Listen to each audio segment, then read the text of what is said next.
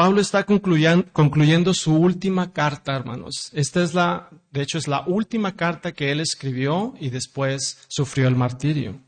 Estamos escuchando las últimas palabras de Pablo aquí.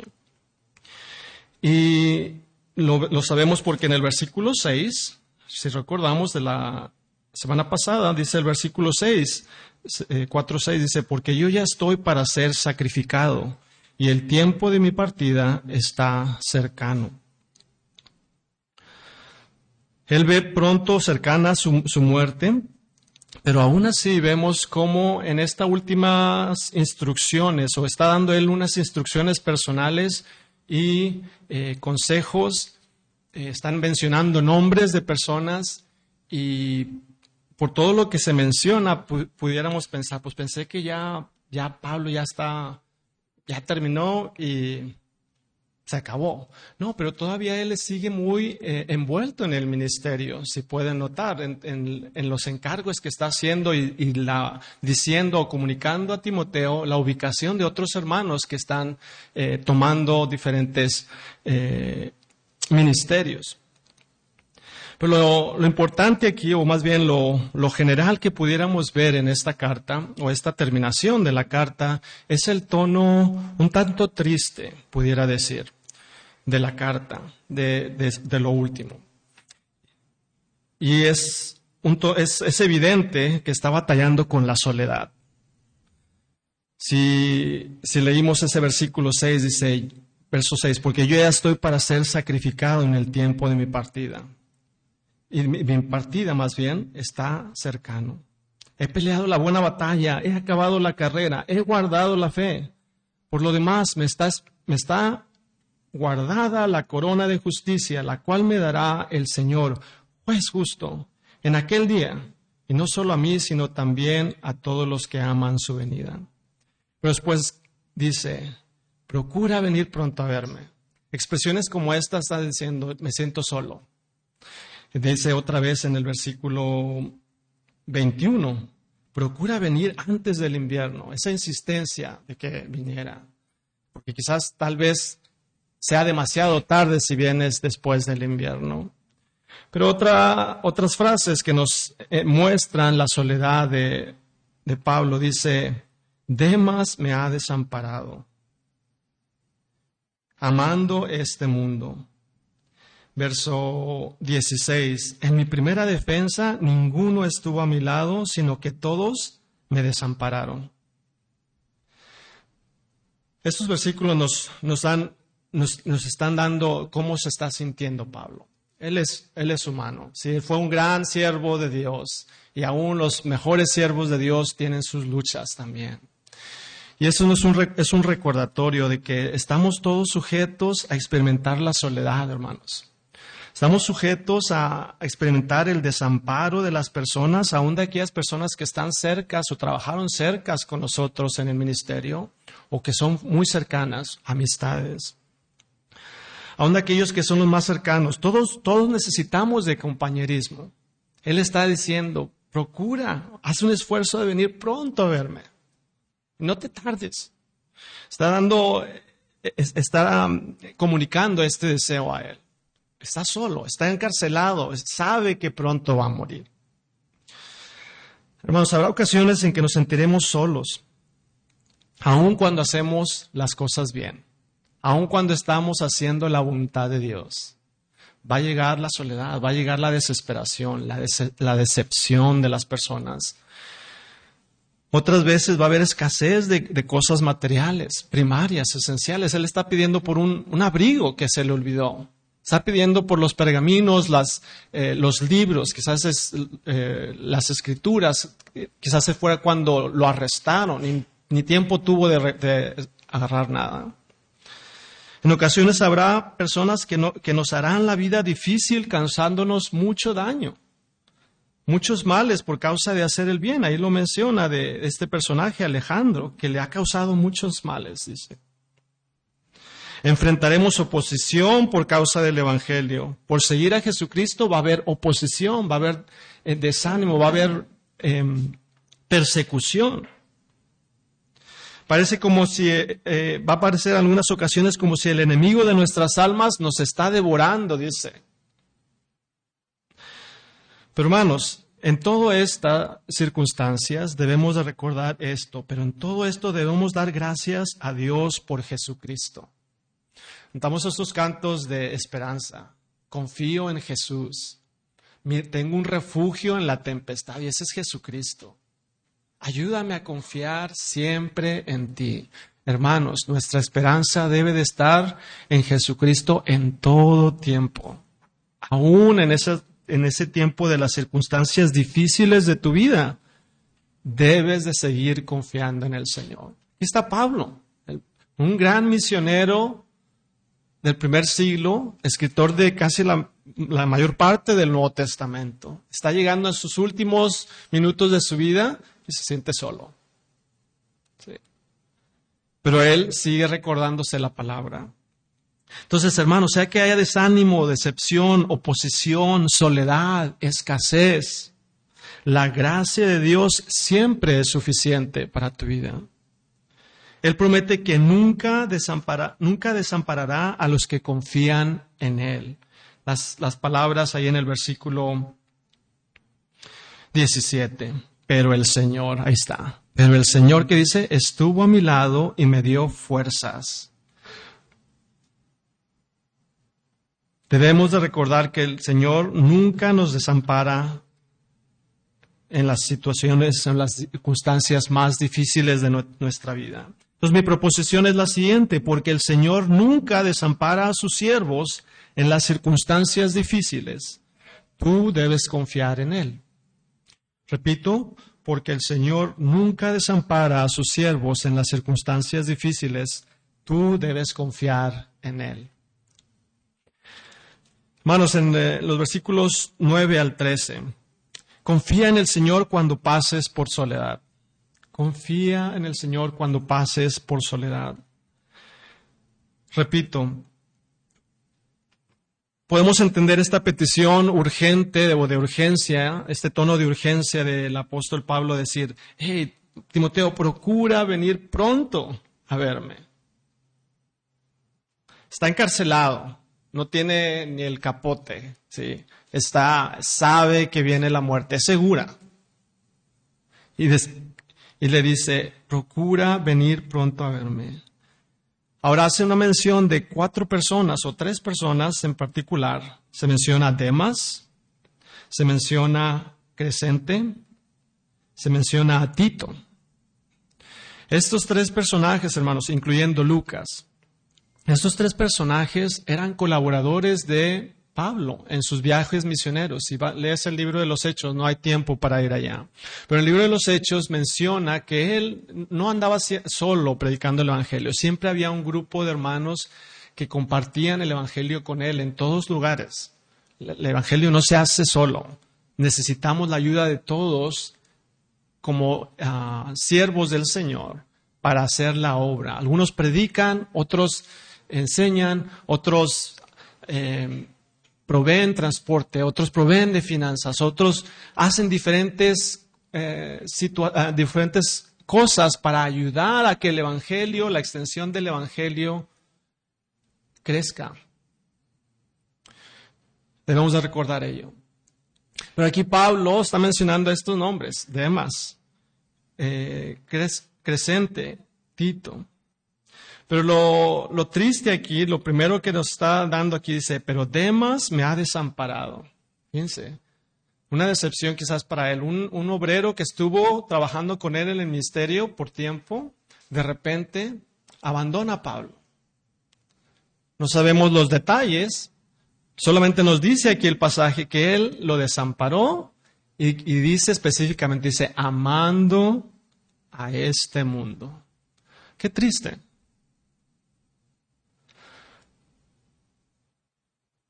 Hay personas que quizás escucharon el Evangelio y tratan o, se emocionaron con, la palabra y fue como una llamarada de, ¿cómo dicen la, la expresión? De petate, ¿verdad? Muy coloquial. Pero cuando vienen las aflicciones, cuando vienen las pruebas, cuando vienen las carencias, no, siempre no. para atrás. Hay un canto que cantamos muy común, ¿verdad? He decidido seguir a Cristo. He decidido seguir a Cristo. No vuelvo atrás, no vuelvo atrás. Atrás el mundo, la cruz delante. Hermano, seguir a Jesucristo implica morir a sí mismo.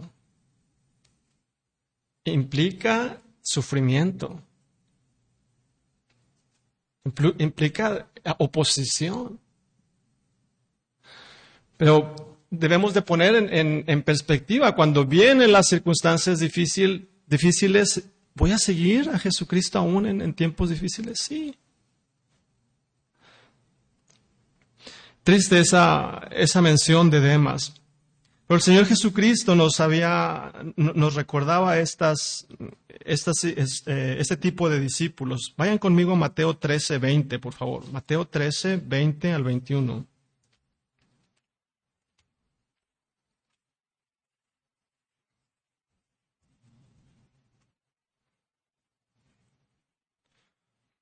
Mateo 13, 20 al 21.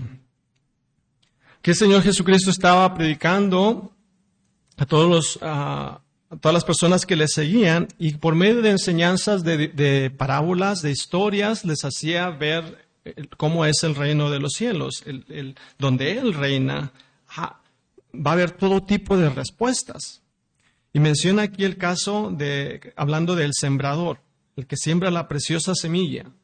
Dice que salió el sembrador a sembrar y la, semilla cayó en diferente tipo de, terreno, hablando de los corazones de las personas.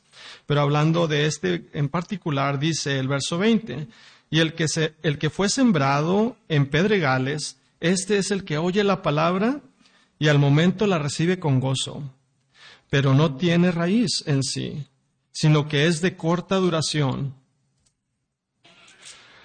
pues al venir la aflicción, aquí está, pues al venir la aflicción o la persecución por causa de la palabra, luego tropieza. Triste. Pero algo es muy probable que eso sucedió con Demas. Regresando a nuestro pasaje.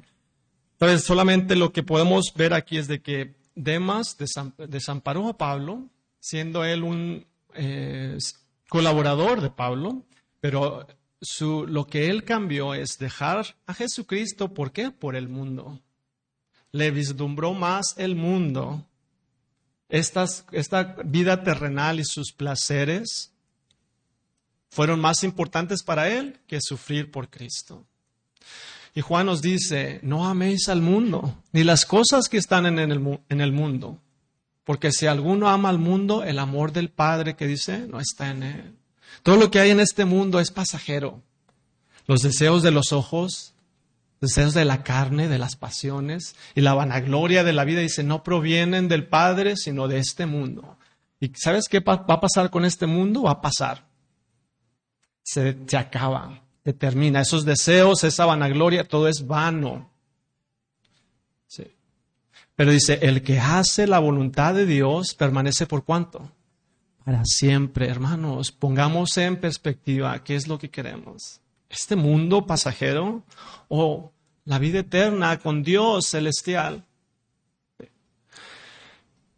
Tristemente aquí eh, está decepcionado Pablo. Demas me ha desamparado amando más este mundo. Dice, y se ha ido a Tesalónica. Se mencionan otros nombres, que es Crescente y Tito. Y aquí eh, no se dice que uno fue a Galacia y Tito a Dalmacia. Estas son regiones. Galacia es el centro de Turquía, lo que ahora se conoce como Turquía, y Dalmacia es, em, es en el oeste, em, es Croacia, es en la región de Croacia, en Europa Oriental.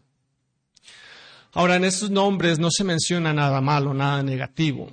Y esto debemos de entenderlo de la siguiente manera, de que aún personas que trabajaban con nosotros, aún personas que amamos, estimamos, en algún punto de nuestra vida no van a estar con nosotros, hermanos. Dios eh, los va a poner en otro lugar para servir y continuar la obra de Dios. No fue porque ellos regresaron al mundo, sino que a lo mejor Dios tiene un plan diferente para estos hermanos, siervos de Dios, que continúan haciendo la obra en otros lugares para que el Evangelio eh, continúe. Entonces, eh, no hay eh, comentario negativo para ellos. Lo que debemos de entender aquí es esto, de que personas que amamos, personas que apreciamos, Dios las mueve a otros lugares para que continúen. Pero el que ellos se vayan, también dejan un vacío y nos van a, nos podamos sentir solos, tristes, quizás desanimados de no tener ese brazo fuerte que me apoyaba en el ministerio. O aquella, ah, si estamos hablando en, la familia, hermanos que han perdido familia, familiares, seres queridos que amaban al Señor, pero ya no están con nosotros y te sientes solo. ¿Sí? Va a haber tiempos de soledad y si no, no lo estás experimentando ahora, va a suceder. Y debemos de estar preparados para tal momento. ¿Dónde va a estar tu confianza? ¿Dónde está tu confianza? Debe de seguir tu confianza en el Señor, aun cuando pases por la soledad. Eso es un recordatorio de, que el Señor debe de ser nuestra suficiente, debe ser suficiente, debe ser nuestro consolador, nuestro apoyo aún en el tiempo de la soledad. Cuando se menciona, Dios provee, eh, se menciona de que Pablo, o más bien Pablo está rogando a, Timoteo de que venga pronto. También después le dice en el versículo 11, perdón, estoy brincando ahora al 11, solo Lucas está conmigo. Esa es una demostración de la fidelidad de Dios. Todos lo desampararon excepto Lucas. Allá siempre va a haber alguien que va a estar cerca de ti.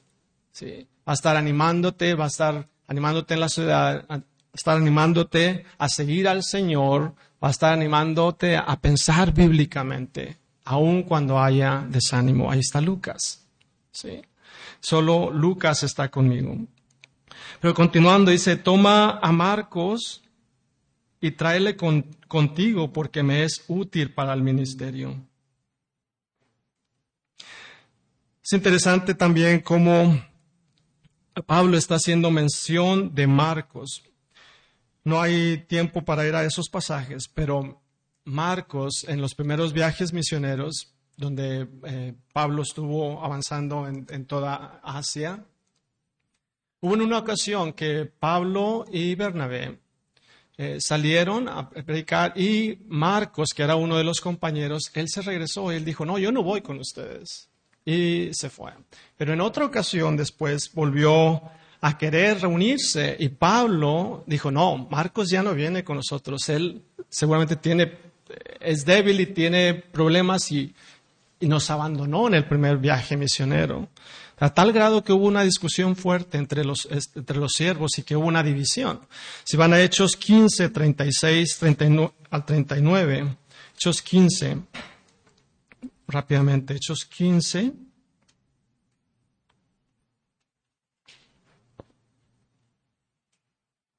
...36 al 39... Dice, después de algunos días, Pablo dijo a Bernabé, volvamos a visitar a los hermanos en todas las ciudades en que hemos anunciado la palabra del Señor, para, para ver cómo están. Verso 37. Y Bernabé quería que, llevara, que llevasen consigo a Juan, que es Marcos, el que tenía por sobrenombre Marcos. Pero a Pablo no le pareció bien llevar consigo al que se había apartado de ellos desde Panfilia y no había ido con ellos a la obra. Y hubo tal desacuerdo entre ellos que se separaron el uno del otro. Bernabé, tomando a Marcos, navegó a Chipre, y Pablo, escogiendo a Silas, salió, salió encomendado por los hermanos a la gracia del Señor. aquí se menciona cuando hubo esa división por causa de, Marcos. Pero es interesante que en ese tiempo Pablo tenía un concepto de Marcos, ¿verdad? Que no había sido fiel y que a lo mejor los iba a abandonar, que no era una persona confiable en el. Pero vemos allí la paciencia quizás de Bernabé, a tratar de trabajar con ese hermano débil y darle otra oportunidad y encaminarlo. Y vemos su restauración en esta última carta, donde estamos regresando a segunda de Timoteo. ¿Por qué razón Pablo está pidiéndole a Timoteo, hey, trae contigo a Marcos? Y ahora dice, y tráele contigo porque me es útil para el ministerio. Eso es significativo, hermanos. Como Pablo, ahora ya en sus últimos ah, minutos, vamos a decir, tiempo de su vida, aún recuerda a Marcos, pero ya no le recuerda como alguien que lo abandonó y alguien que no era apto para el ministerio, sino que dice, ahora él, es útil, tráelo. su compañía va a ser de ánimo. Su compañía va a ser ánimo, eh, todavía lo puedo usar para el ministerio. Es un recordatorio también de que Dios tiene paciencia con nosotros. Dios puede restaurar a las personas que aún toman decisiones incorrectas en su vida y que han caído. Dios les restaura. Hay una oportunidad para que volvamos y, tengamos otra vez ese fuego por el Señor y eh, participemos de las aflicciones por Cristo y por el avance del Evangelio. Pero vemos por un lado a, Bernabé siendo paciente con él, animándole, tomándole, quizás disipulándole, y el trabajo, el fruto de eso ahora es de que Marcos es útil para la obra de Dios. Debemos de orar por, por hermanos que, sí, en un, tiempo quizás nos desanimaron, estuvieron con nosotros, que nos han abandonado, pero que eh, Dios tiene paciencia con ellos, así como ha tenido paciencia conmigo, contigo, nosotros debemos de tener misericordia y paciencia con el hermano débil, animarle, apuntarle hacia Jesucristo, esperando que el Señor obre en los corazones y Él nos pueda volver a utilizar como instrumentos útiles, dice ahí, porque Él me será útil en el ministerio. Tú puedes ser útil en el ministerio, aun cuando hayas tenido em, caídas en tu vida. Levántate, pide perdón, arrepiéntete, ven a Cristo, ven, eh, pide consejo. Hay esperanza, Dios cambia, Dios transforma a las personas. Dios nos da una segunda oportunidad. Entonces vemos esta, esta mm, oportunidad para Marcos. Y el otro personaje que quiero mencionar es Tíquico, verso 12. A Tíquico lo envié a Éfeso. Hay mucho más que pudiéramos decir, hermanos. Dice, trae, trae cuando vengas el, el capote que dejé en Troas, en casa de Carpo, y los libros mayormente los pergaminos. ¿Dónde está Timoteo? Timoteo está en Éfeso. Es decir, que Pablo está, está enviando a Tíquico para que sea de ánimo para mismo Timoteo. Si, él, si Timoteo iba a venir a verlo, pues alguien tenía que quedarse en aquella iglesia y él mismo está supliendo un, un colaborador, que ahí va a Tíquico, él va a tomar tu lugar. ¿sí? Entonces, Dios provee de, compañerismo, Dios manda apoyo para que podamos seguir haciendo la obra del Señor. Y lo, que quisiera resaltar también es el, las necesidades de Pablo. Dice, trae el capote, viene el invierno, yo necesito, hay necesidades que yo tengo. Y trae los pergaminos, los libros. Hermanos, cuando está, me imagino a, Pablo solo allí en la, en la cárcel con frío. Cuando estás pasando por soledad, por desánimo, tú necesitas el, abrigo de los, de los hermanos, las, eh, que otros suplan tus necesidades y te animen. Pero también necesitas la palabra. En esos tiempos de tristeza, de, desánimo, de, angustia, de aflicción, ¿sabes qué? Si nadie más, si todos te han desamparado, la palabra de Dios cerca, leyéndola, va a traer ánimo a tu vida, hermanos. Te va a ayudar a pensar bíblicamente que el Señor está a tu lado. Pablo está pidiendo eso. Él, está tomando valor en, la escritura, diciendo, trae los pergaminos, trae los libros. La escritura, es, sí, los pergaminos, esos me van a ser de mucha ayuda. Entonces, hermanos, como una aplicación, alienta a otros creyentes cuando estén pasando por una experiencia similar de desánimo. atiende al llamado a suplir compañerismo cuando otros hermanos te lo pidan. Cuando tú notes que otros hermanos están en desánimo, tú ve ese, ánimo para ese hermano en, eh, aflicción, en, desánimo. Y sé de consuelo, sé de, de apoyo. Apúntale a Cristo. Seamos pacientes y oremos por aquellos hermanos que han tomado malas decisiones y han vuelto se han vuelto atrás a este, de este mundo. Pidamos al Señor que cambie sus corazones y los traiga de regreso a Él. Número dos, confía en el Señor cuando enfrentes oposición. Continuando ahí en el pasaje, versos 14 al 15, me hace mención de otro, otro personaje, Alejandro. Alejandro el calderero me ha causado muchos males. El Señor le pague conforme a sus hechos.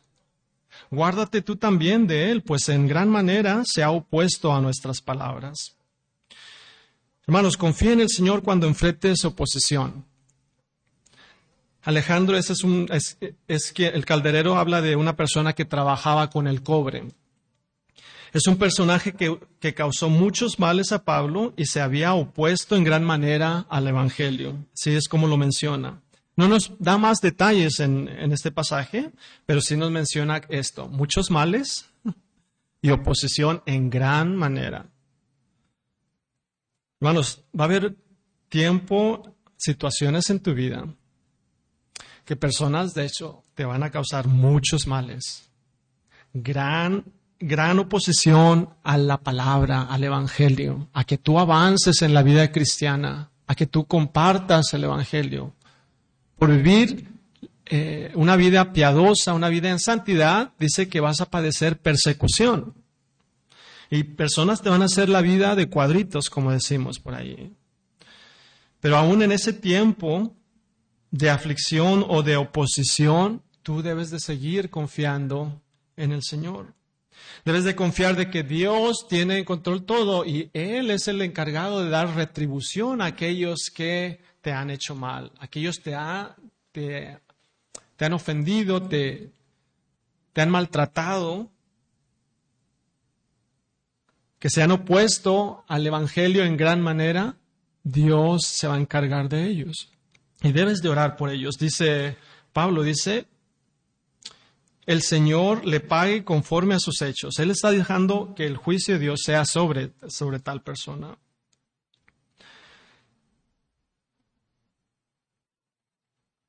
Dice Romanos 12, 19, yo lo leo, dice Romanos 19, 12, 19, dice, no os venguéis vosotros mismos, amados míos, sino dejad lugar a la ira de Dios, porque escrito está, mía es la venganza, yo pagaré, dice el Señor.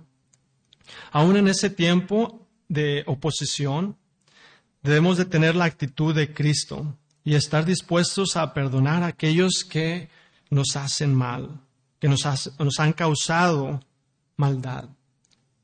Tomando la actitud del Señor Jesucristo, recuerden, Señor Jesucristo mismo, cuando fue apresado, ¿sí? lo tomaron preso en el huerto de Getsemaní. Estuvo con todos sus discípulos. Fue apresado el Señor Jesús y dice, todos los discípulos huyeron, lo desampararon, lo dejaron solo. Y el Señor no les, no les tomó eso en cuenta. El Señor sabía que esto iba a suceder para cumplimiento de las escrituras. Fue, él sufrió el desprecio, sufrió la oposición, sufrió el desamparo, podríamos decir, aún de Dios mismo. ¿Sabes por qué razón, hermano? Él estuvo dispuesto a morir en una cruz solo. Y aun cuando rogó al Padre, Él se sujetó a Él. Y Él estuvo dispuesto a, a sufrir la misma muerte por ti y por mí, para que tú y yo no fuéramos desamparados eternamente. Y gracias a Dios por Jesucristo. Él sufrió tal contradicción de pecadores, dice la escritura, para que tú y yo fuéramos aceptados y no fuéramos desamparados eternamente. Acuérdate de Jesucristo. Aún en esos momentos de, de opresión, de oposición, Él mismo les dice, desde colgando de una cruz, dice, perdónalos porque no saben lo que hacen. Debemos de estar dispuestos a perdonar a aquellos que nos hacen daño. Encomendar el justo juicio de Dios a aquellos que nos hacen mal. Dice el versículo 16, avanzando, por terminar, dice el 16, en mi primera defensa ninguno estuvo a mi lado, sino que todos me desampararon, no les he tomado en cuenta. Verso 17, pero el Señor estuvo a mi lado y me dio fuerzas para que por mí fuese cumplida la predicación y que todos los gentiles oyesen. Así fui librado de la boca del león. Y el Señor me librará de toda obra mala y me perseverará para su reino celestial. A Él sea la gloria por los siglos de los siglos. Amén. Por último, hermanos, confía en el Señor cuando enfrentes la muerte. Recuerdo, dice el verso 16, ya estoy para ser sacrificado, el tiempo de mi partida está cercano. Dice, el Señor estuvo a mi lado y me dio fuerzas. Aún en el tiempo de ya de la muerte. Y uno, no, nunca, uno nunca está pensando en esto de, ah, viene la muerte, ¿verdad? ¿Quién, ¿Quién, está preparado a la muerte? Nadie, ¿verdad? No, sabe, no sabemos cuándo. Aun cuando tengamos una muerte, una, perdón, una enfermedad em, mortal. ¿En qué estamos pensando? Cuando lleguemos a ese punto también, ¿dónde está nuestra confianza? ¿Estás confiando en el Señor aún en el valle de sombra de muerte? Dijo el salmista, el Salmo 23, muy conocido. Dice, cuando, ande en valle, en valle de sombra de muerte, dice, no temeré mal alguno. ¿Por qué? Porque tú estarás conmigo. Tu vara y tu callado me infundirán aliento. Hermanos, va a llegar el tiempo más oscuro, más triste, más difícil te van a llegar las malas noticias. ¿En quién estás confiando en ese momento? En ese tiempo de valle de sombra de muerte, ¿en quién está tu confianza? Pablo aquí está recurriendo y diciendo, no, pero el Señor estuvo a mi lado, Él sigue alimentando su mente, sus pensamientos con la verdad. El Señor me librará de la boca del león y el Señor me librará de toda obra mala. Él ya está sabiendo, está viendo la gloria, podemos decir, porque su esperanza está segura en Jesucristo.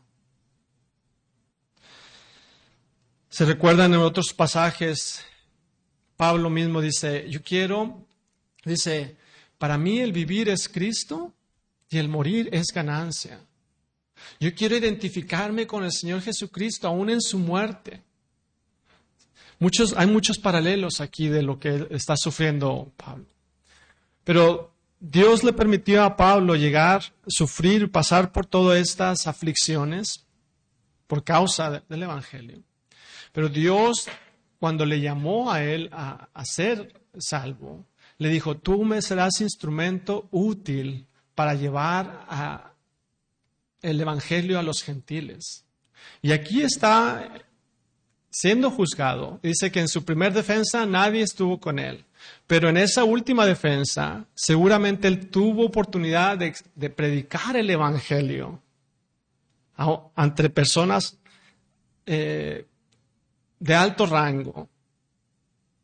Dice, dice el pasaje, dice, el Señor estuvo a mi lado y me dio fuerzas para que por mí fuese cumplida la predicación y que todos los gentiles oyesen.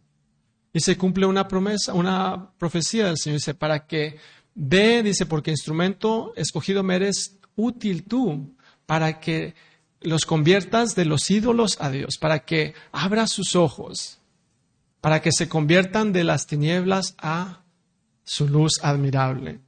Una gran oportunidad de compartir el Evangelio aún en los momentos más tristes de su vida. El Señor no lo dejó no estuvo, no, no lo dejó, estuvo a su lado. Hermanos, vendrá ese día, vendrá ese día difícil. Recuérdate tú mismo la palabra. Recuérdate que Jesucristo no te va a abandonar. Si tú estás confiando en Él, Él no te va a abandonar, ni aún en el tiempo más difícil de tu vida. Porque Él conocía al Salvador, porque Él era uno en Cristo, estaba unido a Cristo, Él podía decir, para mí el vivir es Cristo y el morir es ganancia. Pero la pregunta es para ti, hermano. ¿Tú estás en Cristo verdaderamente? Si ya conoces a, a Cristo como tu Salvador personal, si estás confiando en Él, es Cristo quien te va a llevar a la, dice, a la gloria eterna, la, última frase. El Señor me librará de toda obra mala y me preservará para su reino celestial. Solamente Cristo nos puede preservar a ese reino celestial. Es el lugar donde ya no habrá más tristeza, no habrá más dolor, no habrá más oposición, no habrá más desánimo. Y eso solamente es para aquellos que confían en Él y vienen a Él en, en arrepentimiento y fe. Hermanos, las palabras de generales o el tema principal de este, de este sermón es confía en la gracia del Señor. Aun cuando haya desánimo, a cuando haya oposición, cuando haya decepción, cuando haya escasez.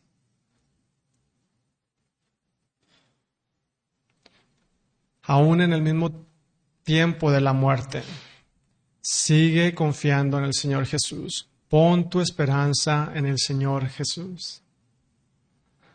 Solamente en Él hay esperanza.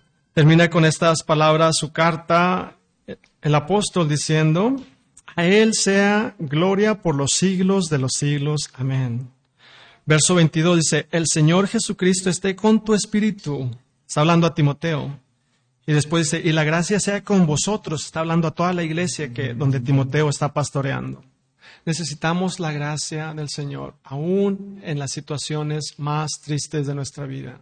Sigue confiando en el Señor Jesús.